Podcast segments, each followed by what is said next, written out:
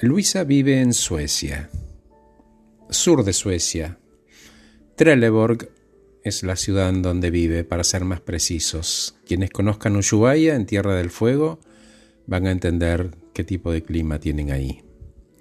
Un día cerrando una sesión le comenté si había algo que le quedaba en el tintero, como parte de la sesión, ¿no? refiriéndome a los temas que habíamos hablado, como una suerte de cierre, se quedó callada y dijo, siempre soñé con practicar kitesurf.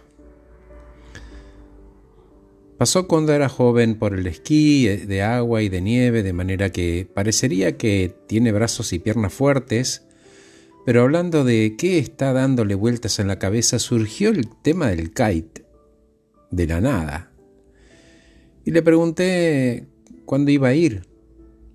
Y se quedó callada, con la mirada perdida, como que estaba viendo otra imagen, y siguió diciendo, vivo a dos cuadras del mar y en verano se llena de botes de vela y de kiters.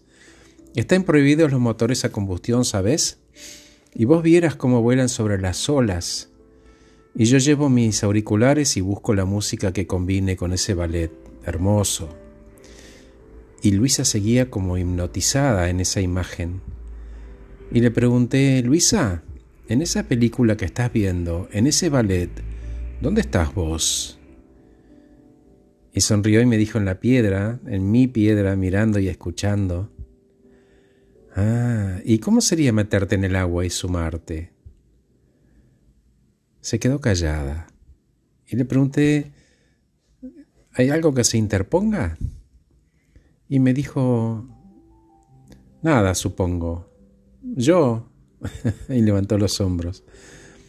Luisa tiene un tema de confianza y autoestima que está trabajando con mucho éxito. Tomamos casos reales de su trabajo y el cambio con sus propios tiempos va apareciendo. Se me ocurrió que meterla en el agua y forme parte de ese ballet sería de gran ayuda, y especialmente porque estaba embelesada con la imagen. Le comenté que los hábitos devienen hábitos concretos cuando uno los practica un mes seguido y que aprovechando el verano capaz sería bueno ir después de la oficina. Total, allá a las 10 de la noche todavía hay luz. Y ella agregó, sería lindo, ¿no? Digo, ¿sabes, Luisa? Cuando uno comienza cosas nuevas que soñó y toma una foto con su celular de su primera vez y esa colección de fotos, de 30 fotos todos los días, hacen que esos días que antes pasaban volando ahora tienen algo concreto y recordable. Qué linda idea, me dijo. Me sacaría fotos con mis compañeros, porque tomaría clases y tendría nuevos amigos. Capaz Luis, mi marido se sume. Pero no, esto es para mí. Primero arranco yo.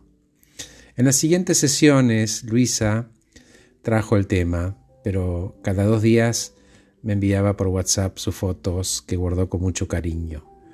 Un mes después arrancó su sesión diciendo, Hi Horacio, ¿Sabes que anoche fui a una cena en un jardín de un vecino que junta gente que no se conocen una vez por mes y todos llevamos algo para comer y tomar, ¿no? Son solo dos horas, de siete a nueve.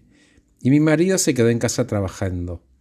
Bueno, entré, busqué una copa con algo rico, me fui moviendo entre la gente y una señora y un señor grande se me acercaron y me dijeron, hola, soy Tom y ella es Betty.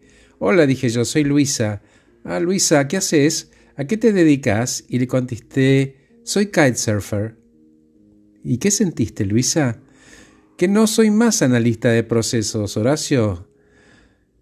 Luisa, si vos pudieras darme un consejo, ¿cuál sería? Probá, Horacio, probá, probá 30 días que si es para vos va a permanecer por siempre. Acabo de regalarles este podcast titulado Algo que siempre quise hacer. Gracias por escucharme, que estés muy bien, soy Horacio Velotti.